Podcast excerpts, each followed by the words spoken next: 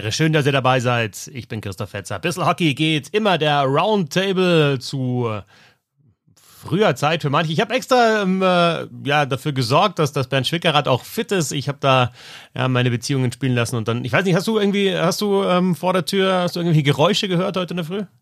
Nö, ich konnte total entspannt auspennen, war super. Ähm, überhaupt keine Leute, die irgendwie mit Laubbläsern im Herbst oder mit irgendwelchen Rasentrimmern im Frühjahr mir morgens um acht schon wirklich so sehr auf die Nerven gehen, dass ich überlege, ein Terrorregime aufzubauen, wo diese Menschen nicht länger arbeiten dürfen. Ja, aber ich, mein Plan ist, um 8 Uhr die dir hinzuschicken, dann bist du um 9 immer noch Richtig so schlecht, immer noch so schlecht gelaunt, dass es hier gut funktioniert, aber nicht mehr so schlecht, dass du uns den kompletten äh, Podcast zerschießt. Das war mein Plan und ich glaube, er ist aufgegangen, wenn ich dich so höre. Weiß man noch nicht.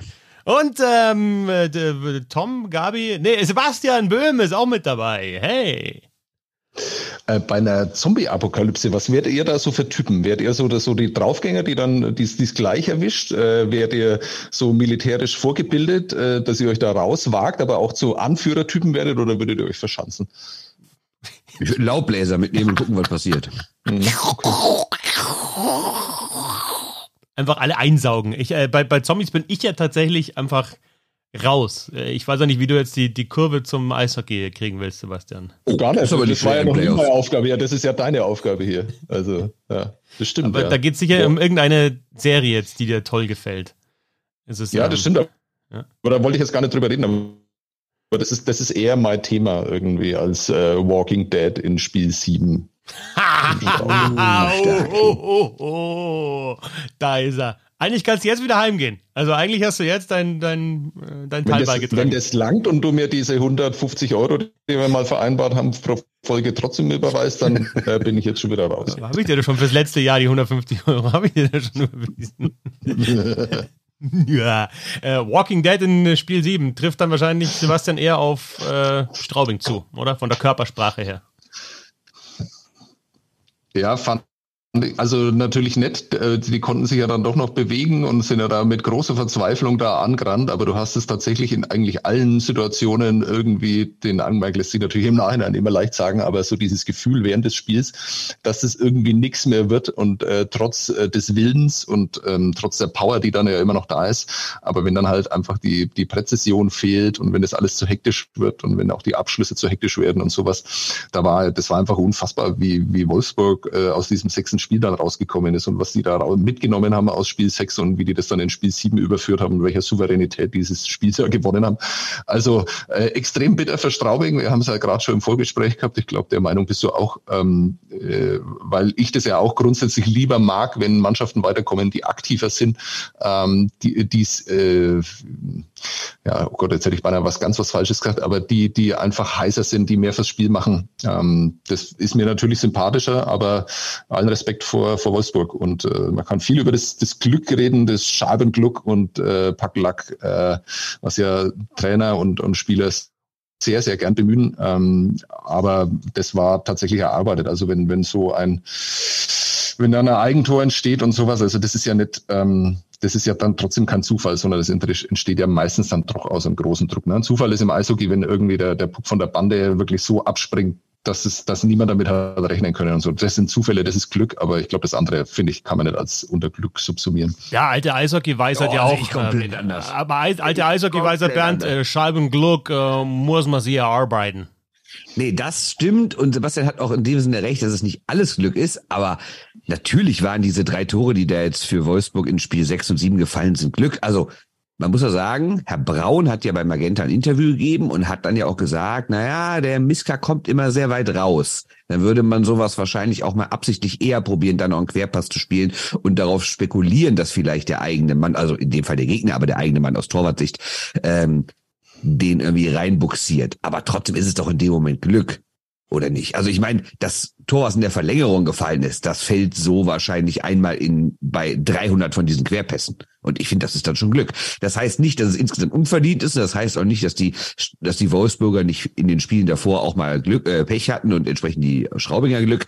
Aber wie ist dann passiert, oder das, oder das 0-1 oder das 1-0 für Wolfsburg im Spiel 6, also das ist doch pures Glück, das ist doch nichts anderes, oder? Ja, wie, wie, gesagt, also das sind äh, wirklich kann, also das ist ja objektiv nicht messbar. Ich, ich, kann einfach mit dem Begriff nichts anfangen. Und er wird natürlich immer nur dann von denen äh, bemüht, die dann halt einfach äh, sich aufs Pech hinausreden müssen oder dass sie eben kein Glück hatten. Und ähm, das da tue ich mir immer ein bisschen schwer damit. Und ähm, wenn wenn du darauf anspielst, dass äh, Laurin Braun das da gesagt hat mit dem Missgar, da gab es ja mehr mehrere Situationen, ja auch dann noch im dritten Drittel, was also im Spiel sieben jetzt, ähm, wo der Machatschek, glaube ich, dann äh, nach diesem wirklich genialen Einfall von Jeffrey ihn dann noch an die, also wirklich äh, das freie Tor vor sich und setzen ja. dann noch an den Außenpfosten rechts. Ähm, also, da waren ja einige Momente dabei, wo, wo Straubing wirklich die den Momentum Changer hätten bringen können und diese dann einfach nicht genutzt haben. Also die, die, die gehen ja sofort in den Konter dann rüber, spielen aber den, können den Konter nicht zu Ende spielen. Ähm, das waren ja ganz viele Situationen, äh, wo das Spiel durchaus nochmal hätte kippen können. Und ähm, dass es eben nicht gekippt ist, ist für mich auch eine Frage von Souveränität und des Auftretens von Wolfsburg. Wo Absolut. das herkommt, dass es einzelne Situationen sind, wo man sowas rausholt, das mag auch sein, aber wie man dann darauf reagiert, ist vielleicht dann auch eine, und äh, jetzt wird's ganz wild, ähm, ist ja vielleicht auch eine Kulturfrage. Ne? Also Straubing scheidet jetzt wie, wie oft zum dritten Mal in Folge im Viertelfinale aus. Ähm, Wolfsburg hat in 14 Jahren zum zehnten Mal das Halbfinale erreicht. Das ist einfach eine, also es ist unfassbar, ja. Und natürlich sind es andere Spieler, es sind ja auch andere Trainer. Pavel Groß, glaube ich, ist nimmerer Trainer in den Wolfsburg, nee, jetzt auch schon das längere nimmer. Ja, aber es ist ja trotzdem eine Kultur, die die dann da offenbar geschaffen haben, die den Leuten irgendwie das Selbstbewusstsein gibt, in solchen Situationen dann einfach stärker, souveräner und, und abgebrühter zu sein als der Gegner. Absolut. Ich würde auch überhaupt nicht sagen, dass insgesamt die Wolfsburger nur mit Glück weitergekommen sind. Mir geht es nur um einzelne Situationen. Jetzt kann man natürlich sagen, dass einzelne Situationen dann für das ganze Spiel oder vielleicht sogar die ganze Serie entscheidend sind, ja, aber sind natürlich nicht allein entscheidend. Ne? Also jede einzelne Parade, jedes einzelne andere Tor muss dann trotzdem erstmal entweder gezeigt werden oder irgendwie geschossen werden. Gar keine Frage. Und Wolfsburg ist auch, also ich, es traue wäre genauso verdient gewesen, wenn die es jetzt geschafft hätten, finde ich, weil ähm, die hätten es auch in Spiel 6 schon machen können, wenn nicht kurz vor Schluss dieses dumme Tor gefallen wäre. Äh, also diese blöde Überzahl da passiert wäre. Ähm, aber ich finde trotzdem, Glück ist halt auch immer Teil des Spiels. Ne? Jetzt ist die Frage, ob es wirklich so ist, dass man dieses Glück erarbeitet, weil wenn die Wolfsburger gar nicht erst nach vorne kommen und gar nicht erst diese Querpässe spielen, dann können die Tore gar nicht erst fallen. Das heißt, man kann ja jetzt nicht hinten sich mit fünf Mann auf die eigene Torlinie stellen und hoffen, dass vorne der Puck reinfällt. So ist es ja auch nicht. Ne? Du musst ja schon aktiv sein, um auch überhaupt in die Situation zu kommen, dass du Glück haben kannst. Aber die entscheidenden Tore in der Serie waren schon sehr glücklich, finde ich. Kann man nicht anders sagen. Weil du die blöde Strafe angesprochen hast, also ich meine, also oder hast du unglücklich gesagt oder also ich meine, die, die Strafe nimmt ja auch jemand, ne? Also du meinst jetzt die Strafe dumm, hinten genau. aus? Ja, genau. Das hat Adam ja. einfach dumm gemacht. Du, hast, du bist im Angriffsdrittel und hast eigentlich überhaupt keine, überhaupt keinen Grund, da so hinzugehen. Also ganz, also, ganz dumm gemacht. Also ich glaube, die Szene kann man schon auch nochmal dann äh, rausgreifen, weil, also ich habe Spiel 5 kommentiert, gehen wir noch ein Spiel weiter zurück. Das war 5 zu 0 für Straubing und ich war in der Saison ein paar Mal in Straubing und das war der dominanteste Auftritt der Tigers. Finde ich über 60 Minuten gesehen. Vor allem das zweite Drittel war Wahnsinn, hatten die 22 zu 2 Schüsse. Und für mich war es absolut unvorstellbar, dass da die, dass Wolfsburg da nochmal zurückkommt in der Serie. Also wirklich absolut unvorstellbar. Und ja, dann holen die sich zwei Spiele und vor allem Sebastian dann das letzte Jahr auch nochmal in Straubing, wo wir jetzt die Straubinger Heimstärke jetzt schon oft äh, thematisiert haben. Also Hut ab natürlich für Wolfsburg, aber halt auch weggeworfen von Straubing. Ich glaube, das gehört beides dazu. Ja, weggeworfen, weiß ich jetzt nicht. Also ich glaube, da kommt halt, mm, das kann man jetzt, ich glaube, dass die Straubinger das ja mittlerweile genauso sehen und ich äh, berichte ja auch über einen Verein, der ähm, dafür bekannt war, ähm, vor Thomas Sabo noch, dass er halt immer im Viertelfinale ausscheiden. Und ich glaube schon, ähm, dass sich das dann irgendwann durchzieht und dass du einfach extrem dagegen ankämpfen musst, dass du mal über diese Hürde drüber kommst. Entweder du schaffst es gleich beim ersten Mal irgendwie oder beim zweiten Mal oder das hängt dir halt einfach ewig hinterher. Und ich glaube schon, dass das in den Köpfen drinsteckt und natürlich in so einer Situation äh, wie Spiel 7, ähm, also ich meine, wir, wir schauen uns das ja alles an und wir sehen, ähm, was man dann Playoff äh, nennt, bedeutet ja einfach, dass in jedem Wechsel immer an die Grenze gegangen wird, in jedem einzelnen Wechsel. Und das ist natürlich in der, in der äh, Punkterunde nicht annähernd so. Und das macht ja Playoff Eishockey aus. Und in dieser Situation einfach in jedem Wechsel da zu sein, im Kopf da zu sein und sowas, das spitzt sich natürlich in, in Spiel 7 extrem zu. Und da muss man halt tatsächlich sagen, also wie oft hat es sehr gut ausgesehen, dynamisch ausgesehen und hat auch so ausgesehen, als könnten die Straubinger durch ihr Tempo, durch ihre, durch ihre Wucht äh, tatsächlich auch ähm, vors Tor kommen. Und dann kommt halt dieser entscheidende Pass. Das sind fünf Zentimeter, ja, der normalerweise dann halt genau richtig kommt, zum Abschluss kommt, wo der dann halt sich den Net nochmal herziehen muss, den Puck, wo er sofort abschließen kann. Und diese Szenen gab es halt einfach zu selten, beziehungsweise zu viele, wo es einfach nicht funktioniert hat. Und ich glaube natürlich, dass das eine Sache ist, wo die dann einfach das Denken anfangen. Also wo der Kopf einfach eine große Rolle spielt. Und ich glaube, das war entscheidend in dem Spiel. Und ähm, über wen wir noch gar nicht geredet haben, ja, ich glaube, dieser Dustin Strahlmeier ist schon auch ein ganz guter Torhüter. ja, kann man so sagen. Auch, ne? Ja, kann man, kann man sogar, sogar, ganz gut. Ja, also das waren jetzt zwei Themen, die du angesprochen hast, die, die schon ja Fragezeichen waren in, äh, vor den Playoffs, auch in unserer Vorschau bei Straubing. Erstmal diese Hürde-Viertelfinale, die aus meiner Sicht auch, und da gebe ich dir voll recht, auch im Kopf ist. Ne? Also zweimal gegen Mannheim ausgeschieden. Da war ja einmal dann auch äh, dieses Spiel dabei, als sie 3-0 führten und ähm, im letzten Drittel und dann ähm, Pavel Groß den Torwart vom Eis genommen hat und dann gar nichts mehr gegangen ist bei Straubing. Dann nochmal eine Serie gegen Mannheim verloren und jetzt eben auch nach ähm, Führung, also äh, 3 zu 2 Führung, zwei Spiele hintereinander, also zweimal die Möglichkeit, die Serie zuzumachen und das nicht geschafft.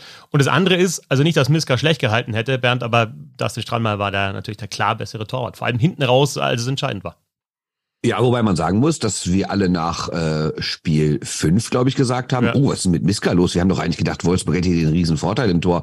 Und bis dahin sah es dann eher so aus, als hätte Stramer zwar trotzdem gut gespielt. Und dann ist es ja auch in einer kurzen Playoff-Serie so, also klar, für eine Playoff-Serie lang, aber insgesamt auf die Saison gerechnet, kurz, dass so ein Spiel, wo du relativ viele Gegentore kassierst, deinen ganzen Schnitt, deine ganzen Statistiken versauen kann. Ne? Ähm, deshalb war Strahlmeier wahrscheinlich auch nach Spiel 5 immer noch ein guter Torwart und äh, auch wenn er da irgendwie fünf Dinger kassiert hat. Aber ich finde, wir haben viele Leute haben darüber geredet, dass auf einmal Miska vielleicht sogar das ausgleicht und Straubing gar keinen wirklichen Nachteil mehr im Tor hat. Ähm, also ich würde auch jetzt nicht so weit gehen, um von einem wirklichen Nachteil zu sprechen. Ich würde es eher positiv formulieren, umdrehen, sagen, dass Wolfsburg einen Vorteil hatte, weil Strahlmeier halt wirklich einer ist, der, wenn er heiß läuft, einfach nichts mehr kassiert. Ne? Das ist schon wirklich krass man sagen. Strahlmeier jetzt also in äh, den letzten beiden Spielen ähm, mit ähm, 57 von 61, die er gehalten hat, ist über 93 äh, Prozent ähm, missgehalten. Natürlich da die schlechteren Statistiken, klar, weil der Straubing auch äh, mehr Gegentore kassiert hat. Dafür hat er halt in fünf, Aber in Spiel 5, für, genau, er Spiel, genau, er hat in Spiel 5 den, den Shutout gehabt, den ersten in seiner DL-Karriere, wo er wirklich äh, sehr, sehr souverän noch gespielt hat, äh, wo die Mannschaft auch defensiv insgesamt besser gespielt hat als dann eben und, und konzentrierter als in den Spielen 5 und 6. Also haben wir ja, da. Ich glaube, man kann ja, ich würde einen Satz sagen zu, zu, zu Herrn Fetzers These eben, die sind ja so heimstark. Äh, wir reden hier über insgesamt in diesen Playoffs reden wir über 24 Spiele und 14 Auswärtssiege. Jedes einzelne Team hat auswärts gewonnen, aber nicht jedes hat zu Hause gewonnen, ne? Hm, das muss ein wenig wirken, jetzt also bei mir noch. Ähm, ja. äh, äh abschließend noch zu Miska, weil wir gesagt haben, okay, das könnte entscheidend sein. Äh, de, äh, vor der Serie und war es einfach überhaupt nicht. Also, dass dieser Torhüter, finde ich, ähm, sich gesteigert hat und ähm, auf Playoff-Niveau dann ähm, besser äh, performt hat, ich glaube, das kann man feststellen. Ähm, ich fand es trotzdem absolut faszinierend, wie Strahlmeier sich gerade auch im dritten Drittel dann, also wie der sich gibt, wie mhm. aggressiv der dann auch ist, ne, was der dann noch alles wahrnimmt. Also der setzt sich ja nicht zurück und ist aber trotzdem ein Torhüter, der nicht vollkommen überzieht. Also darüber haben wir ja auch schon gesprochen. Ne? Also äh, eher minimale Bewegungen sind beim Torhüter eher besser als zu viele Bewegungen, als äh, zu sehr überziehen. Und er war total aggressiv aber richtig aggressiv. Also er hat immer noch sein Spiel gehalten, hat immer noch sein Stellungsspiel gehalten, ist immer diszipliniert gewesen für sich selber. Ähm, fand ich sehr beeindruckend und als es war ja auch wieder Adam, also Adam ist auch so richtig coole Figur, also wird er nicht so sehen, aber oder eine entscheidende Figur dieser letzten zwei Spiele. Also auch mit welcher Verzweiflung er dann immer wieder angerannt ist und dann da versucht hat, irgendwie doch noch ähm, das zu ändern, weil er natürlich den Schmerz hatte, da diese, diese Strafe verursacht zu haben. Ähm, aber der zieht er dann nochmal richtig gut vors Tor und wieder dann einfach nochmal den Schoner raus. Da kann man auch, finde ich, im Nachhinein durchaus diskutieren, ob das nicht sogar Strafe ist, ne? weil er ja mhm, den Schoner davor schon raus, rausnimmt. Ähm, muss man, ich finde, da haben es Tore manchmal auch ein bisschen einfacher, ne? weil da gar nicht drüber diskutiert wird, ist es denn nicht eigentlich ein Foul? Aber er macht halt wirklich alles richtig in diesem Drittel und ist danach in dem Interview auch noch sehr sympathisch und er hat echt coole Augen, kann man auch mal sagen. Ne? Also ja, cooler Typ, finde ich auch. Er ist halt ja. aus Gelsenkirchen ja, und die Menschen im Ruhrgebiet sind einfach gute Menschen. Man kann es nicht anders sagen. Ja, das ja okay. Das sage ich als Rheinländer. Ne? Mhm. Wolfsburger Winning Culture auf der einen Seite und Straubing Struggling. Die Tigers sind wieder raus und dann haben wir ein Halbfinale, Bernd, auf das du natürlich eine riesen Vorfreude hast, oder? Hier München gegen Wolfsburg zur Abwechslung mal und dazu Ingolstadt gegen Mannheim. Naja, du sprichst natürlich auf meine WhatsApp-Nachricht unserer Gruppe gestern an. Ich habe, äh, um das hier mal einzuordnen, ich habe nicht gesagt, dass ich keinen Bock auf diese Spiele habe. Ich finde auch, dass habe ich auch nicht gesagt. Ich, will ich dir nie unterstellen. Es ist ja auch sportlich wirklich interessant. Das sind auch die wahrscheinlich besten Mannschaften. Klar, jetzt hätte man über Straubing und Wolfsburg reden können, wer von den beiden sich durchsetzt. Aber das ist ungefähr die besten vier Mannschaften dieser Saison sind. Da gibt's nicht viele Argumente gegen. Mir geht's um zwei andere Sachen. Punkt eins ist halt die Aufmerksamkeit, die diese Mannschaften erregen. Und Punkt zwei ist halt die Hallengröße. Und das ist für die DL meiner Meinung nach schon eine harte Nummer. Ne? Also klar, jetzt kannst du nicht jedes Jahr Köln gegen Berlin im Finale haben, das ist auch klar. Aber Wolfsburg, Ingolstadt, München, boah, boah, da weiß ich nicht, ob die Einschaltquoten so richtig geil werden und die überregionale Aufmerksamkeit, sag ich mal. Eishockey geht durch die Decke, Bernd. Es geht durch die Decke. Ich hoffe es, ich hoffe es. Da würde ich ja persönlich auch von profitieren. Keine Frage. Ne? Ich kann, ich, ich kann die Argumentation tatsächlich nicht nachvollziehen. Also weder in deiner WhatsApp noch in den wiederkehrenden, weil das haben wir jetzt ja seit Jahren, ja, weil halt einfach immer Wolfsburg da im Halbfinale steht, äh, München ja auch äh, meistens relativ erfolgreich ist. Also ich meine, über was reden wir dann? Was, was wäre dann aus der Sicht ähm, der DEL das Traumfinale jedes Mal? Köln gegen Berlin. Ja? Und, und was, was ändert das wirklich was an der Außenwirkung? Ja, klar. Den, den Schluss, ja, okay, inwiefern? Natürlich. Weil es einfach geiler aussieht, wenn da 18.000 dabei sind. Ja, und weil äh, einfach viel mehr Aufmerksamkeit da ist, sei es in Sozialmedien, sei es in den, in Anführungszeichen, richtigen Medien. Natürlich wäre es was völlig anderes. Stellt euch doch mal vor, äh, im Halbfinale wären die Teams mit den vier großen Hallen. Und was meint ihr jetzt nicht nur hier in der Region, was los wäre, wenn Düsseldorf gegen Köln mal wieder im Finale wäre? Das wäre eine völlig andere Aufmerksamkeit. Das ist, äh, das mag was anderes sein, aber es geht mir ja um die Leute, die sich generell eigentlich, wenn dann nur am Rande für Eishockey interessieren. Und Genau. Die musst du ja dann da irgendwie reinbringen. Und das glaubst du, Richtig. dass das doch eine ähm, Serie, äh, weiß ich nicht, ähm, also Köln-Mannheim war war das so? Also ich meine, das ist natürlich im Eishockey intern abgefeiert worden. Weltrekord für eine Serie, ja, was Zuschauerschnitte angeht. Ähm, also DL-Rekord. Ähm, aber äh, beste DL der Welt. Da von außen glaubt ihr, Glaubt, glaubt ihr wirklich, dass von außen irgendwie da Leute darauf aufmerksam geworden sind, dass ähm, Mannheim gegen Köln im Viertelfinale spielt? Also nee, Viertelfinale ist noch zu früh. Sagen. Also, nee, also mir, mir wird es ja. ums Finale gehen, ehrlich gesagt. Ich, Viertelfinale, da können ja immer mal äh, große Duelle entstehen. Hm. Also ich glaube, es ist eine Finalsache. Also ich glaube, dass es ähm, und dass die DEL und jetzt kommt was ganz Weirdes, glaube ich tatsächlich auf einem ganz guten Weg ist. Ähm, ich auch. So wie, wie sie ihr ihr Produkt ähm, so anpreist und wie sie das streut. Ähm, so auch über Social Media, auch mit Snippets, mit einzelnen Szenen. Ich glaube, das ist ein guter Weg.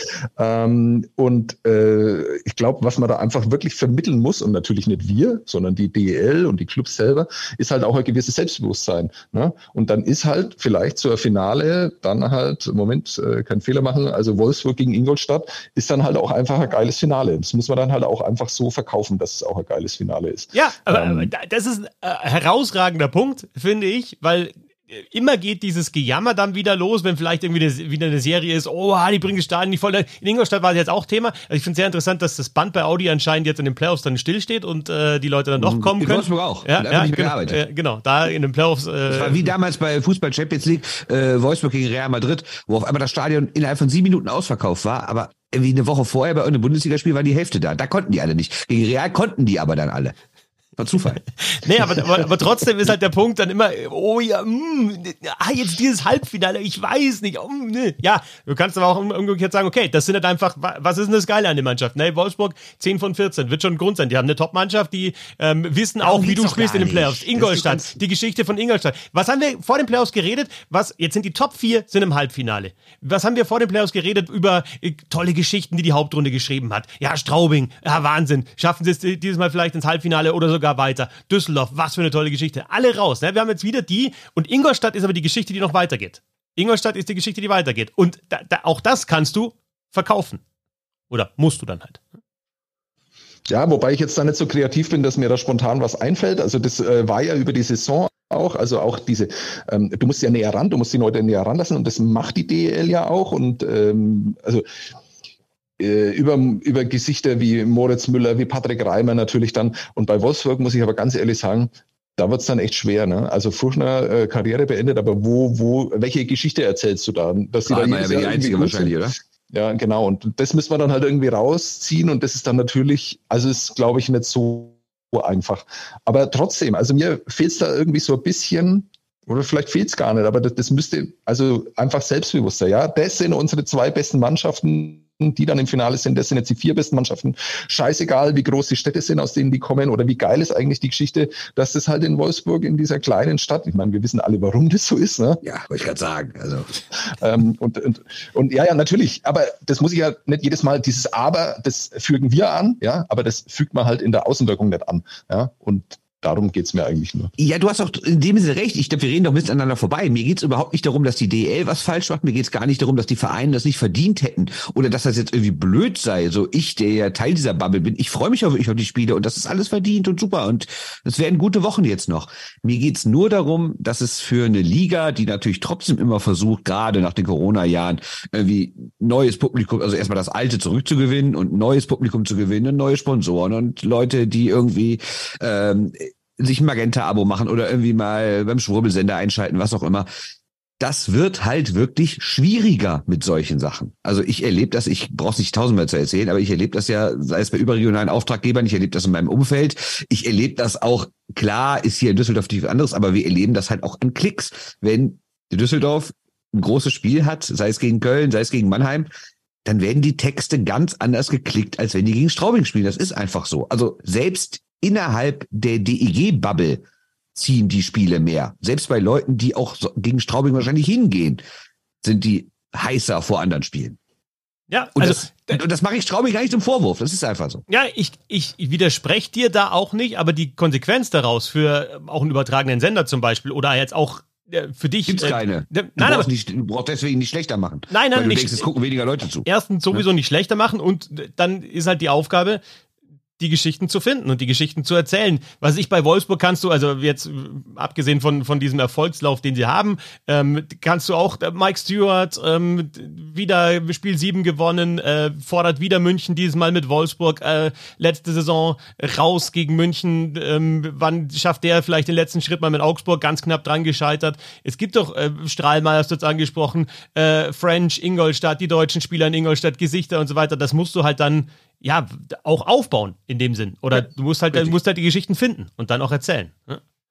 Soweit zur DL. Das Halbfinale steht. Freitagabend geht's los. Bernd, äh, du weißt nicht, ob beide Spiele parallel um 19.30 Uhr sind oder 19 Uhr und 19.30 Uhr, weißt du? Nee, ich meine, das eine ist um 19 Uhr schon, ne? So habe ich das gesehen, ne? Ich glaube, München-Wolfsburg beginnt um 19 Uhr, Ingolstadt-Mannheim beginnt um 19.30 Uhr, was ich wiederum komisch finde, dass am Sonntag wird gespielt 16.30 19.30, wenn ich das, oder, oder ich stehe halt am Schlauch, aber das sehe ich hier gerade so. Das finde ich schon einen sehr komischen Termin, Sonntag um 19.30. Warum macht man nicht irgendwie das eine um 14 Uhr, das andere um 17.30 oder so? Aber egal. Vielleicht, weil abends mehr Fernsehen geschaut wird, äh, wäre zum Beispiel eine Idee. Oder vielleicht vor, vor den Freitagsspielen noch oder auch am Sonntag vielleicht so Düsseldorf-Köln fürs Warm-up, dass dann auch Zuschauer hängen bleiben so. Also mal so richtig ich zwei große nicht, Namen. Ob die ne? Spieler noch alle da sind. ja, genau. Wobei, doch, doch, doch, doch. Die beiden Vereine haben ja beide am Samstag ihre Saisonabschlussfeier, da müssen die Spieler noch da sein. Dann danach noch aufs Eis, ja, dann zwei große Namen des deutschen Eishockeys und dann Halbfinale. Ja, dann kannst du vielleicht da. Kollege, es gibt hier Straßen, die haben mehr Einwohner als dein Ort. Was willst du von mir? Wir gehen nach Nordamerika und werden äh, gleich über Dreiseitels überragende Rückhand äh, sprechen, die natürlich die von Sidney Crosby, von äh, Pavel Datsuk, von äh, Jean Beliveau auf jeden Fall ja, in den Schatten stellt mittlerweile. Vorher aber auch mal wieder ein Thema, ähm, was uns auch nicht durch die Lappen geht, äh, Bernd, OHL-Draft. Da sollen tatsächlich Leute Geld gezahlt haben, also Eltern, damit ihre Spieler gedraftet werden. Ganz neue Erkenntnis im Eishockey, auch in Nordamerika, dass da sogar im, im Nachwuchs schon Geld anscheinend eine Rolle spielen muss.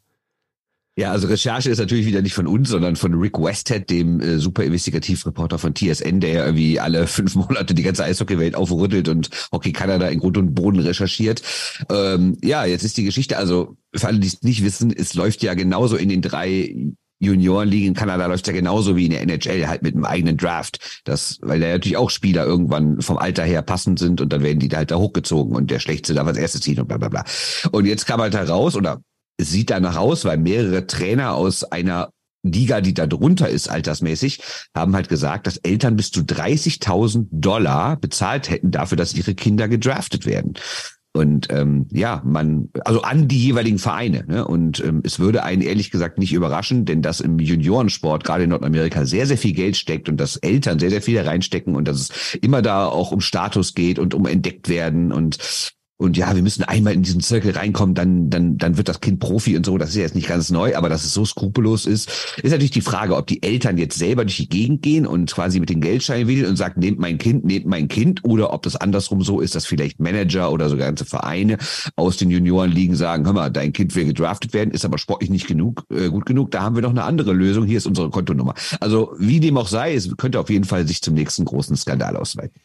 Auch ganz interessant, äh, was die Kommentare da unter dem äh, Tweet von äh, Westhead anbelangt, ne? dass dann auch äh, Leute aus ihrer eigenen Erfahrung berichten, dass dann durchaus mal Kinder von potenziellen Sponsoren zum Beispiel auch auf einmal eine bessere Rolle bekommen in der Mannschaft oder gedraftet werden und bessere Spieler eigentlich nicht. Also überraschenderweise so durchlässig das System nicht. Auch äh, andere Juniorenligen, also USHL ist ja aktuell sehr, sehr groß. Da mhm. hieß es dann, wenn du halt in der OHL gedraftet wurdest, hast du schon ein ganz anderes Standing, um vielleicht in die USHL reinzukommen. Und, und logisch, der erste Draft, dann bist du halt eben in diesem System drin und dann kommt der nächste und dann äh, will ich nicht sagen, dass es von selber geht. Äh, absolut überhaupt nicht, aber du hast bessere Chancen, wenn du eben dann diesen ersten Draft mal auch hast hast oder da dabei bist. Sebastian, magst du mich einschalten, magst du dich einschalten in die, in die Diskussion? Nee, für mich, für mich war der Programmpunkt tatsächlich, also äh, rein zur Information, ich wusste tatsächlich überhaupt nicht, über was ihr redet, weil irgendwie Elon Musk mein Twitter so beeinflusst hat, dass mir das nicht äh, eingespielt wurde. Ich habe das nicht mitbekommen. Also für mich war das jetzt einfach eine große Überraschung. Deswegen muss ich mich da erstmal ordnen. Deswegen habe ich mich zurückhalten, ganz einfach. Nee, aber wie, aber Kommt das für dich überraschend, dass da Eltern angeblich 30.000 Dollar zahlen sollen, damit ihr Kind gedraftet wird? Oder denkst du, ja, überrascht mich jetzt irgendwie weniger, weil so ist das System? Naja, so ist das System. Also das bedeutet ja, dass ich das akzeptieren würde für mich selber. Natürlich kann ich da überhaupt nichts daran ändern, aber natürlich finde ich es total scheiße. Ähm, überraschend finde ich es absolut nicht. Also ähm, einfach was da, welchen Stellenwert diese Juniorenligen in Kanada haben und sowas und was da insgesamt läuft, was man liest, was man hört und welche Überhöhung das genießt, ähm, äh, überrascht mich 0,0. Ja, so geht es mir auch. Ja, also Überhöhung, klar, einerseits, andererseits ist es natürlich dann auch, ähm, ja, ist es ja eine, wirklich, wenn man es so sieht, eine Investition. Ne? Also kann natürlich auch viel Geld dabei rausspringen wieder.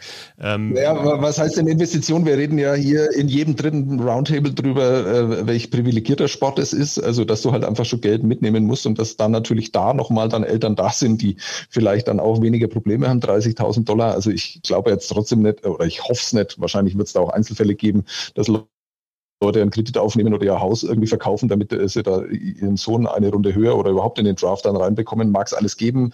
Ähm, äh, aber generell ist es ja so, dass in dem, in dem, in dem Sport eh schon viel Geld da ist und ähm, dann ist es auch nicht außergewöhnlich, dass da Eltern so durchdrehen dann wegen sowas. Ne? Man kennt ja diese Beispiele auch aus anderen Sportarten. Es gibt auch dieses, dieses, dieses Jugendteam im Baseball irgendwo in Texas oder sowas. Da hat der Jürgen Schmieder in der Süddeutschen Zeitung doch mal einen großen Artikel drüber geschrieben, ähm, dass da irgendwie absolut so auf schon schon wirklich für kleine Kinder so elitemäßig äh, trainiert und die Eltern ziehen dann teilweise aus ganz Nordamerika oder sogar aus Mittelamerika ähm, dann nach Texas, um die, damit, damit die Kinder irgendwie schon wirklich von ganz klein an so trainiert werden. Die reisen dann durch die Gegend, machen bis zu 100 äh, Freundschaftsspiele und Turnierspiele im Jahr. Also wirklich, da ist teilweise bei kleinen Kindern schon alles darauf ausgerichtet, dass es irgendwann für die Profikarriere reicht. Und da gibt es ja wirklich diverse Geschichten von Familien, die wirklich deswegen umziehen, sich verschulden, wie du gerade sagst, Sebastian, das Haus verkaufen und sowas. Und das lädt natürlich auch einen Druck auf diese Kinder auf, wenn du überlegst, die ganze Familie macht jetzt alles nur, damit ich Profi werde. Also ich möchte es nicht erleben. Also ist doch zu spät, weil ich bin nicht mehr in dem Alter, dass meine Eltern ihr Haus verkaufen, damit ich in Texas Baseball spielen kann. Fände ich aber einen charmanten Gedanken.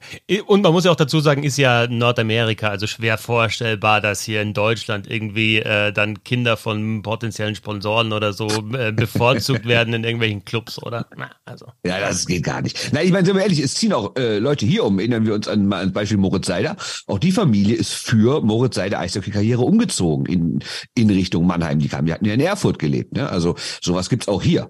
Ne? Nur ähm, ja, wobei, wobei ich glaube, dass die, Genau, und ich glaube, dass die Intention immer noch eine andere ist. Also ähm, vielleicht liegt da völlig falsch, aber bei den Siders ist es halt einfach so gewesen, dass man dem Kind das ermöglichen wollte. Und das ja. finde ich jetzt eine andere Motivation, als zu sagen, okay, wir machen das jetzt, weil wir dann irgendwann äh, über einen Entry-Level-Contract und dann den ersten großen Vertrag wissen, dass die ganze Familie ausgesorgt hat dann irgendwann. Also ja. die Wahrscheinlichkeit, dass sowas in Deutschland passiert, ist ja so gering, dass niemand ernsthaft mit sowas rechnen kann. Sondern du sagst halt einfach, okay, ich habe einen, äh, einen Sohn hier, der liebt es, was er macht, der findet es total geil, der geht komplett drin auf und ich will ihm das einfach ermöglichen. Und der Gedanke, dass da irgendwann Geld dahinter steht, der hoffe ich, kommt dann alle vielleicht als zweites. Also, dass man sich den erlauben darf, das finde ich schon, auch als Familie, ne? also auch in der Planung. Aber der erste Gedanke muss halt einfach sein, ich versuche meinem Kind das zu ermöglichen, weil mein Kind dafür lebt, ganz einfach. Ja, das. Und das finde ich überhaupt nicht verwerflich, das kann man gern machen, ja. Absolut, das stimmt bestimmt für Eishockey, aber ich glaube, im Fußball wird schon die eine oder andere Familie. Da gibt es ja auch so Beispiele, dass irgendwelche 13-Jährigen Jährigen in die Akademie nach Bayern wechseln oder sowas, ne? Die kommen irgendwie, keine Ahnung. Also ich meine, Toni Kroos ist da auch schon so als ganz junger Spieler von Rostock nach Bayern gegangen und ich will jetzt nichts über Toni Kroos sagen, ich meine nur generell wird es auch bestimmt Familien geben, deren Kinder sehr große Fußballtalente sind und wo dann auch schon so finanzielle Gründe vielleicht im Hinterkopf ja, sind. Wenn man ja, sagt, okay. definitiv lest bitte alle Ronald Rengs, der große Traum, wunderbares ja, Buch, irgendwie auch äh, Fußballbuch des Jahres, äh, sensationell, da ist es alles aufgelistet. Ähm, ich habe übrigens auch mit den Jungs äh, geredet, die es nicht geschafft haben. Ne? Also geht ja um drei Spieler, ja. die in Nachwuchsleistungszentren in Bayern dann, äh, ähm, äh, also in München und in Nürnberg und in Fürth eben waren. Und ähm, ich finde wirklich ganz, ganz tolles Buch, extrem nah rangekommen an diese Familie, an die Jungs. Und äh, einer hat ja jetzt äh, Nationalmannschaft gespielt, zweimal Marius Wolf von Borussia Dortmund und zwei haben es eben nicht geschafft. Und ich habe mit beiden geredet. Und das Schöne dran ist, die wirken total glücklich, die wirken mit sich im Reinen, sind wirklich gut gute junge Männer. Äh, es war sehr angenehm, mit denen zu reden. Also ja, also kann ich nur empfehlen. Äh, geht nicht um Eishockey, aber der große Traum Ronald Reng, Spitzenbuch. Und auch ein guter Punkt ist mal aus der Perspektive der, der Kinder dann auch zu ja. sehen. Ne? Also wenn ich weiß, also vielleicht wissen es die natürlich auch nicht, aber äh, wenn ich weiß, äh, was meine Eltern äh, dafür investieren, entweder an Geld oder auch an Zeit, also wenn wir beim Fußball sind, natürlich ist es gang und gäbe, dass, dass äh, Väter vor allem Väter würde ich jetzt mal sagen, mit ihren Söhnen, vor allem Söhnen, dann am Nachmittag eineinhalb Stunden äh, in irgendein nächste Internat fahren oder in die nächste Fußballschule oder ins nächste Nachwuchsleistungszentrum und die Kinder ihre Hausaufgaben dann im Auto machen und natürlich dann auch wenn vielleicht der Erwartungsdruck jetzt nicht so kommuniziert wird von den Eltern, diesen, diesen Druck auch haben. Und wenn sie dann auch noch wissen, dass das Geld gezahlt worden ist, dass sie da gedraftet werden. Und wir sprechen dann eben über Jugendliche in dem Fall. Also auch die andere Seite, denke ich, darf man da nicht äh, außen vor lassen.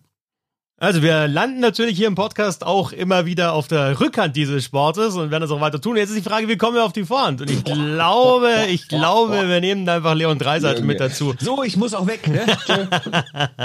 der, der, der kennt sich aus mit, Rück, mit der Rückhand. Äh, wir haben natürlich extra jetzt auch Sebastian heute, war ganz wichtig, dass er mit dabei ist, denn er hat die Rückhand Gottes spielen sehen in Nürnberg. Ähm, Mr. Reinprecht. Und wir wollen so ein bisschen über, über Leon Dreiseitels Rückhand sprechen und insgesamt über die, die, die, die Rückhände dieser Eishockeywelt. Natürlich äh, jetzt äh, letzter Aufhänger, dieser Wahnsinnspass von Dreiseitel, von der Rundung eigentlich genau auf den Schläger von Evander Kane oder war nicht der erste mit der Rückhand äh, in seiner Karriere, aber auch in der Saison mal übers halbe Eis oder so. Also schon Wahnsinn, Sebastian, was der Typ mit seiner Rückhand anstellt. Ja, ich finde auch sehr gut, dass du das erwähnt hast. Da bin ich nämlich gar nicht drauf gekommen. Ne? Die Rückhand Gottes, äh, Steve Reinprecht, ähm, muss man ja sagen, äh, Gotteslästerung, aber das bezieht sich ja immer auf eine Szene. Also immer wieder dann im Alleingang quasi abschließt, ähm, sich den dann im letzten Moment auf die Rückhand legt und dann oben reinsetzt. Ja? Deswegen äh, wurde ja die Rückhand Gottes genannt. Mir geht's um was anderes. Weil Leon Dreiseitel schließt ja auch über die Rückhand ab. Er schießt Tore damit, auch wirklich sensationelle Tore, quasi parallel zur äh, zur Torlinie oben rein und sowas, äh, hat man alles schon gesehen. Was der Unterschied, glaube ich, nochmal ist, ist, wie er die Rückhand in sein Spiel mit einpflegt. Und diese Pässe, die er mit der Rückhand spielt, es heißt ja immer, also wirklich absolutes Phrasenschwein, Eishockey Bingo, ja, Rückhand kannst du einfach, die kannst du nicht lesen, ja. Also der, der Torhüter, der kann die nicht lesen, bla bla bla. Hören wir jedes Mal, wenn einer mit der Rückhand äh, abschließt. Ich glaube aber, dass das ähm, auch für die Gegenspieler gilt. Also dass in Verteidiger oder Gegenspieler nicht darauf vorbereitet sind, was ein Spieler wie Leon Dreiseitel mit der Rückhand anstellen kann. Also Pässe über 40 Meter in den Lauf äh, mit einer unglaublichen Kraft, mit einer unglaublichen Wucht. Das ist nochmal der ganz, ganz große Unterschied. Ja? Also der schließt nicht nur auf zwei Meter ab, präzise ins Toreck, sondern der kann einfach diese Pässe mit einer Kraft spielen und einer Geschwindigkeit, wie ich das glaube ich, in dieser Häufigkeit noch nie irgendwo bei irgendeinem Spieler gesehen habe. Und das ist wirklich absolut beeindruckend, ähm, auch wie die Spieler, also seine Mitspieler, dann diese Pässe verarbeiten können. Also das ist ja dann oft so, ne, Pass muss ja genau richtig sein. Ja, der, der, der muss hart sein, er darf aber nicht zu hart sein. Und dieses Gefühl zu haben über die Rückhand, das dann auch steuern zu können, das habe ich, glaube ich, weiß ich nicht, also in dieser Form habe ich das noch nie gesehen. Und wir reden da über Crosby, der ja auch wunderbar über die Rückhand abschließt, ja, und da auch sensationelle Tore gemacht. Pavel Datsuk, sensationell. Aber es ist ganz oft halt so dieser letzte Abschluss, der dann halt einfach extraordinär gut ist. Aber bei Dreiseitel ist es noch was ganz anderes. Auch ein Tor, das er kürzlich selber geschossen hat. Wie er in der Bumper-Position, ne, da redest du gern drüber im Powerplay, steht er da, wie er sich positioniert. Zum, das war krass, ne? Der ja. positioniert sich so zum, ja, der positioniert sich so zum Puck, dass der Gegenspieler eigentlich sagen muss, okay, äh, keine Gefahr geht davon aus. Ja, er nimmt den mit der Rückhand an, steht quasi mit dem Rücken zum Tor, eine fließende Bewegung, legt sich auf die Vorhand, macht das Ding rein. Du meinst diesen Post-Up-Move praktisch, glaub, also diesen Basketball entlehnten. Ja, ja, ja, ja, ja, ja, ja, ja, äh, im Prinzip, ja. Und äh, ich, ich finde, das hat der und das wäre dann wirklich mal interessant. Ich weiß es nicht einfach mal nicht. Das wäre so ein absoluter Nerd-Talk, wo er dann irgendwie versucht und Leon Dreiseitel redet. Also wenn der mal ins Reden kommt, ne, dann wird er ja nicht mehr auf. Ähm, ja. Einfach mal eine Stunde erzählt, wie er dazu gekommen ist, sowas zu machen. Also geht sowas nur über die ähm, über tausendfache Wiederholungen, wie es im Basketball jetzt ist, dass sowas wirklich automatisiert abläuft. Äh, hat er irgendwann erkannt, äh, dass er da ein spezielles Talent hat und daran dann gearbeitet? Also wie hat er das auf dieses Niveau gebracht? Das würde mich tatsächlich interessieren. Also was ich krass finde, ist, dass es eigentlich nicht mehr Spieler können, weil im Eishockey ja die Rückhand jetzt für eigentlich viel wichtiger ist als jetzt zum Beispiel Gucken wir auf Fußball, nehmen wir an, jemand ist Rechtsfuß und spielt mit links. Gucken wir auf Basketball, jemand ist Rechtshänder, der wirft ja kaum mit links. Also klar, im Fußball schießt man nochmal mit dem falschen Fuß, aber zum Beispiel im Basketball oder Handball, da kommt ja so gut wie nie vor, dass man mit, mit, dass man mit der falschen Hand wirft. Ja, im absoluten Notfall mal, aber nicht so oft. Aber Eishockey ist der Puck ja ständig auf der Rückhand, allein schon beim normalen Dribbeln und es wird ja auch oft abgelegt und viel gepasst. Also eigentlich müssten doch Eishockey-Profis grundsätzlich viel besser mit der Rückhand sein als jetzt andere Sportler Sportler und Sportlerinnen mit ihrem falschen Fuß oder Hand, oder? Aber also das ist super interessanter Punkt. Du gehst halt, glaube ich, einfach auch, auch wenn du Profi wirst, ungern aus deiner Komfortzone raus. Und ich finde den Vergleich mit Rechts-Links-Fuß eigentlich gar nicht so schlecht. Also äh, stell dir mal vor, wenn wir noch, noch ein Ding weitergehen zum Handball und auf einmal kann ein Linksaußen auch mit links super werfen und du hast nochmal eine zweite Hand, auf die der Torwart achten muss äh, beim, beim, beim, beim Wurf. Äh, Wäre natürlich Wahnsinn, aber da kommst du vielleicht einfach selten in die Situation. Ich würde dir auch recht geben, dass du im Eishockey am häufigsten in die Situation kommst, die Rückhand herzunehmen, weil du halt dangelst und dann die Scheibe da hast. Aber Rechts- und Linksfuß, weil Sebastian auch vorher gesagt hat, beim Verteidigen. Ja, als Verteidiger, jetzt im Fußball, äh, gebe ich dem, dem, dem angreifenden Spieler natürlich eher die schlechtere Seite, also den linken Fuß. Er macht da vielleicht auf, dass er darüber muss. Und äh, als, als Eishockey-Verteidiger sage ich auch, okay, an der Vorhandseite kommst du nicht vorbei, weil da schließt du schnell ab. Und wenn aber einer fast keinen Unterschied mehr macht zwischen Vorhand und Rückhand, weil er beides so trainiert hat. Sidney Crosby, ihr habt jetzt dazu genannt, ähm, oder wir haben bei Reinbrecht angefangen mit dem Rückhand-Move, wir haben, bei Dreiseit bei dem Rückhand-Pass. Bei Datsuk ist es der Deke immer gewesen und bei Crosby ist es der Schuss gewesen. Also einfach unterschiedliche auch Elemente, die sie mit der Rückhand einfach super beherrschen. Und äh, Crosby hat da ja auch drüber gesprochen, dass er einfach dran gearbeitet hat. Und natürlich wirst du schwieriger lesbar für die Gegenspieler. Aber es ist trotzdem halt ein Aufwand, weil ihr wisst es ja, es fühlt sich einfach komisch an. Also selbst wenn du so hobbymäßig spielst, du bist irgendwie leicht verdreht mit der Rückhand. Im Tennis ist es auch irgendwie, alle umlaufen die Rückhand, ne? obwohl du ähm, vielleicht sogar mit einer beidhändigen Rückhand mehr, mehr Kraft auf den Ball äh, kriegen kannst. Aber du bist halt irgendwie der Körper ist verdreht und es, es fühlt sich einfach nicht nach Komfortzone an. Und das dann aber zu trainieren und wie Sebastian gesagt hat, das einfach zu einer natürlichen Bewegung zu machen, äh, ist, ist ein Riesenvorteil natürlich. Und, und ein Dreiseitel hat das, ähm, hat das äh, gemastert. Ja, gibt noch ein Detail, ne, über das wir nicht geredet haben, ist ja die Biegung des Schlägers und äh, das macht es natürlich schwieriger, einfach dann auch, wenn du da, je, je, je mehr du auf solche Dinge achtest und je wichtiger dir die Biegung für die Vorhandseite ist, desto schwieriger ist es natürlich dann auf der Rückhandseite, dass du damit zurechtkommst. Schaut euch den Schläger von Sidney Crosby an, ne? der hat nahezu überhaupt keine Biegung. Ähm, also ist halt Lauch mit seinem Burger Flipper, das ist halt einfach ein langes, gerades Ding mit natürlich einer Biegung, aber ja, ja ähnlich, also Schlägerbiegung, ja.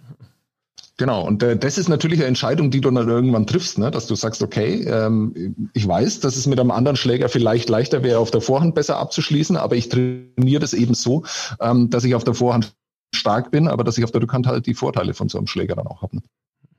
Okay, also unser Ziel ist irgendwie in den nächsten Monaten ist ein Gespräch mit Leon Dreiser zu führen über seine Rückhand, ja? Ja, nur über das. Also, dass er, dass er wieder nicht den Stanley Cup gewonnen hat, lassen wir dann außen vor und sprechen eigentlich nur über die, die Rückhand, genau. Ja.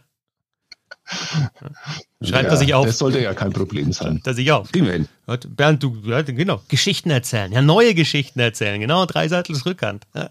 Also ich sag mal so, wenn drei drei Rückhandtore macht, dann kann er auch für Ingolstadt oder Wolfsburg spielen. Ne? Dann reden wir drüber. Sagen wir mal so.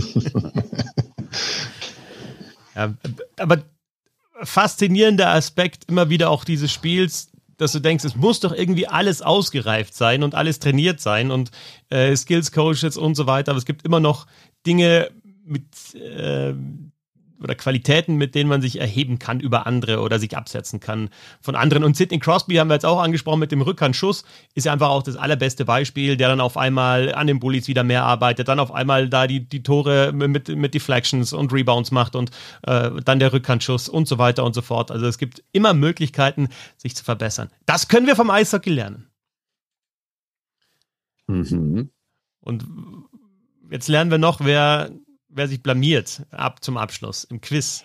Der Bernd ja. grinst schon, wie du schon wieder grinst, fies. Nee, ja, ich, hab, es ist, ich finde ich find nur eine Kategorie finde ich echt gelungen, muss ich sagen. Aber sonst, aber sonst, ist es, sonst ist es nicht so richtig geil. Also, wir machen Quiz und wir machen es wie letztes Mal. Also, ihr müsst euch vorstellen, ihr habt ein, wie die große Samstagabendshow, ihr habt imaginär ein Board vor euch. Es gibt vier Kategorien, dort jeweils drei Fragen. Also zwölf Fragen müsste schnell durch sein. Es gibt Fragen für 100 Punkte, für 200 Punkte und für 300 Punkte. Und natürlich sind die für 100 leichter.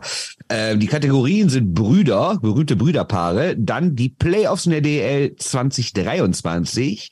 Kategorie 3 ist McDavids Punkte und die Kategorie 4 ist, deswegen habe ich gerade gegrinst, die freut mich besonders. Ich sage euch Namen und ihr sagt mir, sind das aktuelle Spiele der Chicago Blackhawks oder berühmte Trickbetrüger der Weltgeschichte? ich habe die Kategorie ich gefreut. Sebastian, dachte, Sebastian spielt nur die vierte. Sebastian spielt nur die vierte. Ja. Okay, also, äh, um zu wissen, wer anfängt, gibt es eine Schätzfrage, weil ähm, das haben wir ja gar nicht besprochen. Der äh, äh, Commissioner der AHL ist ja vor der Ablösung. Äh, Gab es ja gestern so eine Geschichte von Darren Dragger, da bei TSN auch. Äh, der ist mal sehr unter Druck, werden wir zum späteren Zeitpunkt nochmal drüber reden. Äh, deshalb mal die Schätzfrage für euch, zum wissen, wer anfängt. Wie viele kanadische AHL-Teams gibt's eigentlich?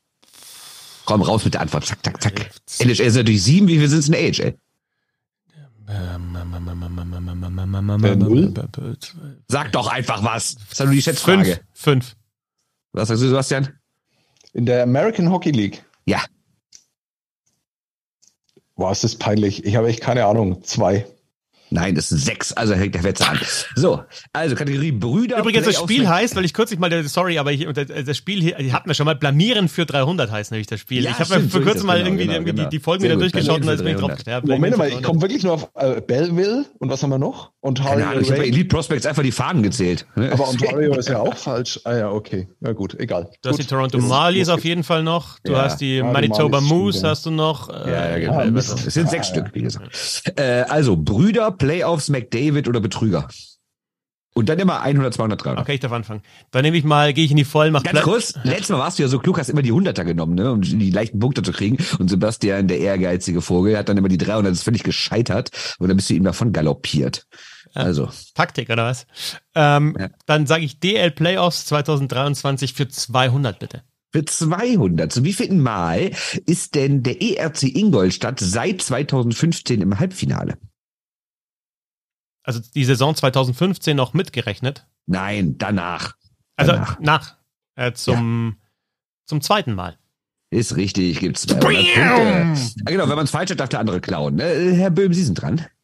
Ah ja, Blackhawks äh, Trickbetrüger für 300. Für 300, okay. Äh, ist das ein aktueller Spieler, der oder einer, der in die Saison zum Einsatz kam, oder ist das einer der berühmtesten Trickbetrüger? Buddy Robinson.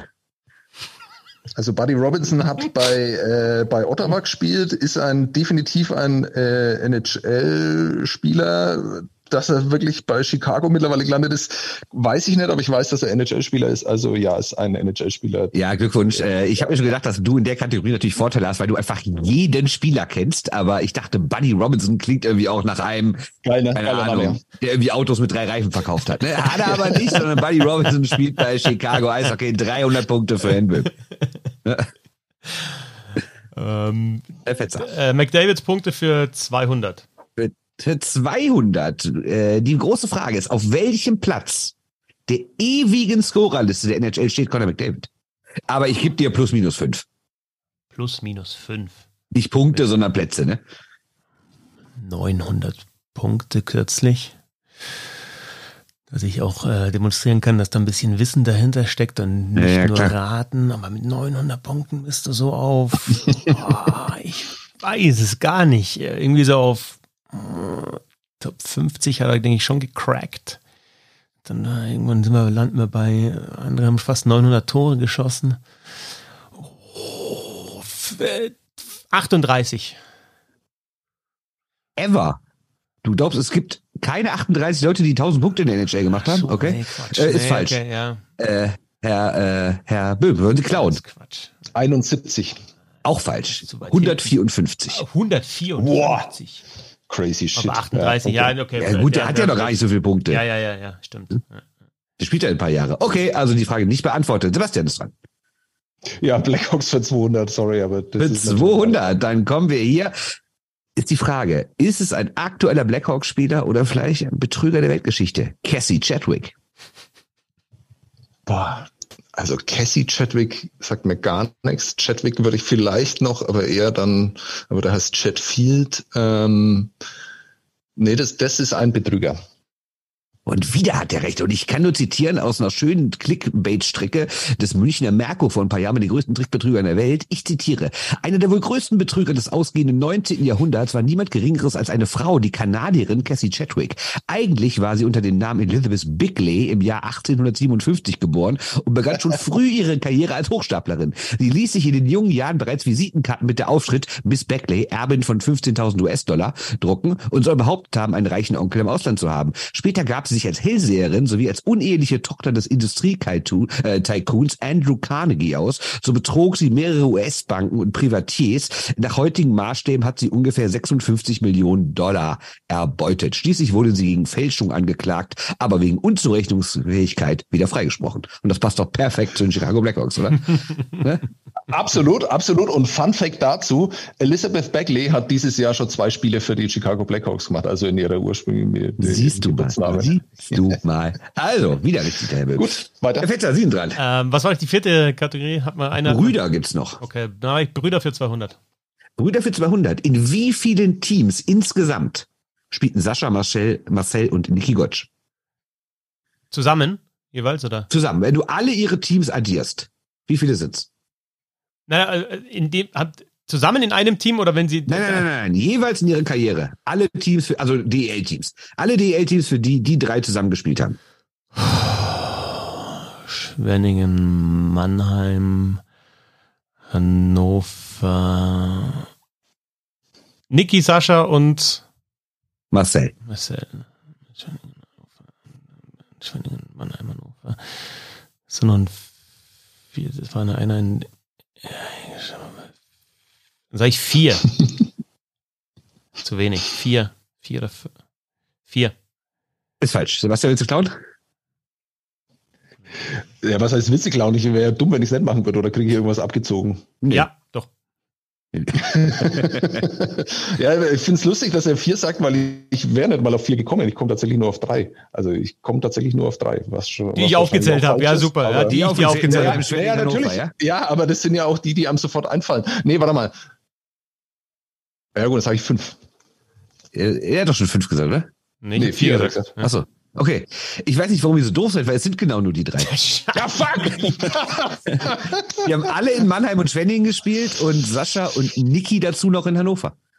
Ah, Okay, kein Problem. Und äh, Äh, Sebastian, übrigens, weil du Sebastian, gesagt hast, dass du was abgezogen bekommst, äh, abgezogen wirst du nur bei der Trickbetrüger-Frage. Eben, eben. Aber da hat er immer alles richtig, deswegen. Also, also wenn der, ähm, äh, wenn der Christoph mir Blackhawks für 100 lässt, nehme ich jetzt Brüder für 300. Mit, was nimmst du jetzt? Brüder für 300? Brüder für 300, ja. Okay, die ist hart. Nenn alle sechs Sutter-Brüder. Oh, fuck. fuck. Äh, also Daryl, Dwayne, Brian, Brent. Wie viel sind es? Sechs. Auf die vier wäre ich auch gekommen. Die letzten zwei hätte ich nicht gewusst.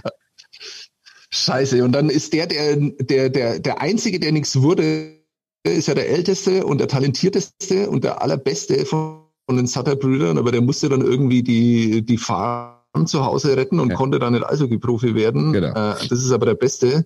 Und wie der heißt, keine Ahnung. Ich habe echt keine Ahnung. Also, ähm, Nee, komme ich nicht drauf. Also ich sag, der älteste heißt ähm, Bernd und der zweite älteste heißt Christoph Sutter. Ist leider falsch. Sorry, weiß ich nicht. Möchte der Zweitälteste das äh, korrigieren? Nee, also, jetzt wir nach, also sowas, Brian, Dwayne, nee, aber Daryl, Bernd, sowas mache ich nicht, wenn, wenn mir die Frage schon teilweise beantwortet ist, dass ich dann was klaue. Nee, also sowas mache ich nicht. Ja, nee, das Da kannst du, das kannst du Buddy überlassen. Nee. Okay, also lese ich dir mal vor. Es waren sechs Namen.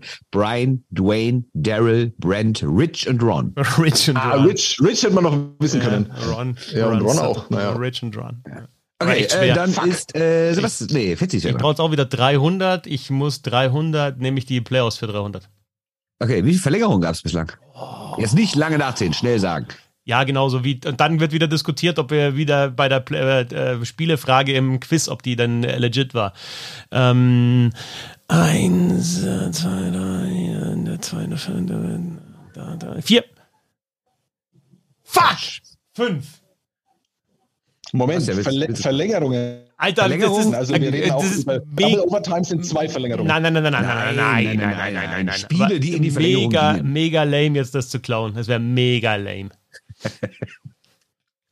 Wie viele Einmal- Spiele gingen bisher in die Verlängerung? Ja, Der hat zwölf gesagt. Was hat er gesagt? Ich weiß es nicht mehr. Ich habe keine er Ahnung, was er sagt. Nee, hat er nicht gesagt. Nein, hat er nicht, nicht, nicht, was er gesagt hat. Äh, sechs. Auch falsch, sind fünf. Eine bei Köln-Mannheim, eine bei Straubing-Wolfsburg, drei bei Ingolstadt-Düsseldorf, keine bei München. Stimmt, es waren drei bei Ingolstadt. Ich war Ich bei zwei bei, bei Ingolstadt Düsseldorf. Es waren drei. Nee, ja, natürlich die letzte. Ja, natürlich das letzte auch Verlängerung. Ah. Alle drei Heimspiele. Das ist schon krass, dass Ingolstadt kein einziges Spiel in der regulären Spielzeit zu Hause gewonnen hat. Ist auch krass, dass die Serie, DEG raus 4-1 ist. gewinnst, nee, ne? ist auch raus, ist krass, dass die DEG raus ist nach der Saison. Und es ist auch nicht gut für, also, also für das, fürs deutsche Eishockey. Nee. Also, das ist schon krass. Und dann Junge, nur nach Verlängerungen. einen am Helm, ey. Junge, Junge, Junge. Scheiße, so, das, äh, Sebastian, muss man auch wissen. ich, ge- ich gebe jetzt den Sebastian einfach eine, eine 100er-Frage für 300 Punkte. Ja, okay, du machst es. Äh, Blackhawks, bitte. Oder Blackhawks 100, ja gut, 100 ist ja mal einfach. Äh, Taylor Reddish. Ja, na, ganz klar. Also natürlich ist es ein Blackhawks-Spieler. Äh, Die- die wie heißt der Bruder von Taylor Reddish? Bitte was? Äh, Wie heißt der Bruder von äh, Taylor Reddish? Keine Ahnung, so ein Betrüger oder was? Ich glaube Darren, aber ich weiß es nicht genau. Nee, Okay. Also, mein Zwischenstand. Äh, wir haben noch übrig eins, zwei, drei, vier Fragen und Herr Böhm führt mit 600 zu 200. Sieht nicht gut aus für den Anti-Großstadt-Menschen-Fetzer. Aber Ja, gut, dann gib mir was für 300. Ich muss aufholen. McDavid hat aber Ja, ich, denn haben? Was 300. haben wir denn noch für 300? Nee, es gibt nichts mehr für 300. Nur Doch, noch gibt McDavid. Doch, McDavid. McDavid-Punkte. Ja, ja, für 300. gib, Ja. gib. Sind Sie bereit, Herr Fetzer? Ja, mach. Wie viele von seinen bislang 75 Spielen in dieser Saison blieb Herr McDavid ohne Punkt? Da muss ich dir jetzt genau sagen auf dem Ding, Ja, natürlich gibt 300 Punkte, Alter. Hier gibt's nicht zu verschränken. 75. äh, 10. Falsch, Herr Böhm. Wie es sind jetzt einer weniger oder einer mehr, dann. Acht. Falsch, es sind sieben. Ah, schon pervers, ne? Das sind 68 von 75 Spielen punktet. Schon geil. Okay. Äh, Also es gibt genauso viele Punkte als Buddy Robinson äh, als, ähm, als äh, Chicago Blackhawks Hey, Spieler zu haben. Natürlich Oder? war das, war das der Buddy Robinson. Als hättest du jemals schon mal von Buddy Robinson gehört. Das ist eine also bis 50-50-Frage und das andere muss ich von 65 möglichen Antworten genau die eine richtige finden. Ja, 75. vielleicht hast du ja ein bisschen Ahnung, dann hätte sich ja in den letzten Tagen auch mal mit Herrn McDavid bef- befassen können und dann hätte man das vielleicht gewusst. Also Genau, ich wusste letzte das Nacht vorher. war dann Ich wieder das nächste brauchte Spiel und dann. gar nicht nachgucken. Als die Frage aufgeschrieben hatte, ich die Sache direkt im Kopf. Das sind mir noch so fies alle zum Christoph. Log er. Ich, Okay, Brüder- Brüder für 100, um das ich zu bin in. Wirklichkeit nur genervt davon, dass ich die McDavid-Frage, die erste, so falsch hatte, weil also das war wirklich ganz schwach. Also, äh, Das muss man abschütteln. Vor allem in so einer langen Serie muss man es abschütteln. Genau, abschütteln, und umdrehen. dann come back like the Grizzlies, baby. Also, Genau. Und was, was jetzt für dich entscheiden wird, dass du das letzte Drittel gewinnst, einfach wenigstens, ja? Ist für das so. nächste Quizshow. Ich setze mal ein Zeichen setzen. Hinten raus ein Zeichen ne? Ich setze mal ein Zeichen. Ja, ich finde, also was ich ganz schade finde, dass ihr nicht immer dieses klassische Ding macht, so, äh, du hättest sagen müssen, Brüder für 100, weil das ist so das Schöne doch immer, ne? Aber egal. So, ich Habe ich die ganze Brüder Zeit hier. 100. Habe ich ganze Zeit Ja, stimmt, du machst es, ne? Der andere Vogel da nicht. Ja. Also, äh, Böhm, Brüder 100. Welches Brüderpaar hat die meisten Stanley Cups gewonnen? Hallo, ist eine Hunderter-Frage. Das hat man pistolenmäßig rausgeschossen zu haben. Die Richards Wie zusammen. heißen die? Maurice und Rocket. oh Mann, ey, wie heißt der andere? Keine Ahnung. Ähm, Ja, brauchst du nicht, ist nicht schlimm. Du Maurice hast nicht A gesagt. Bernd, Bernd Richard. Ja. Henri heißt der Mann. Ah, oh, ja. Oh Gott, ist Musst du nicht, musst du nicht sagen, nö, nö. Sag mir einfach, sag mir einfach gewonnen? der, du sag mir einfach der älteste Sutter Brüder, Bruder, es gibt dann schon die 300. Sag mir der älteste, genau, der der nicht Eishockey Oh Gott, gespielt das hat. ist ein Der mit dem großen Talent, ja, ja. Einfach mal mit Würde verlieren. Der ist vier. Heuballen auf nicht. einmal. Der Mentalstraubinger Ja. da. Kann er nicht. Ne? Also sag an, wie, wie viel haben die gewonnen? Nur als kleine Zusatzfrage, um zu wissen, ob du schon mal einen Puck in deinem Leben gesehen hast. Wir sollen mal jetzt McDavid für 100 machen. Weiß echt nicht? Okay, also Maurice hat acht und Henri elf. Ist ja Rekordhalter auch. Das heißt, zwei Brüder haben zusammen einfach 19 Stanley Cups gewonnen. Wobei manche davon natürlich der gleiche waren, auch klar, aber schon eine geile Zahl. So, äh, Herr Fetzer, Sie sind wieder dran. Was haben wir denn noch? Äh, die Brüder sind durch. Die Playoffs haben nur noch eine Frage übrig. McDavid-Punkte. ist- Nee, wir haben nur noch jeweils die 100er 100. übrig. Ja, dann gib mir die 100 für die Playoffs. 100 Playoffs. Wer der Stammtorhüter hat aktuell die beste Fangquote? In den Playoffs? Ja. Mm, Matthias Niederberger. Richtig, 100 Punkte für Sie. Und die allerletzte Frage in diesem illustren Quiz ist äh, die McDavid-Punkte für 100. Für McDavid Herrn, für 100, bitte. ja, sehr gut. Wie viele Saisons lebte, erlebte Conor McDavid mit weniger als einem Punkt pro Spiel? Äh, keine. Richtig, null. Man muss aber sagen, es war im ersten Jahr knapp. 48 Punkte in 45 Spielen. Hm. Da war er verletzt. Auch so.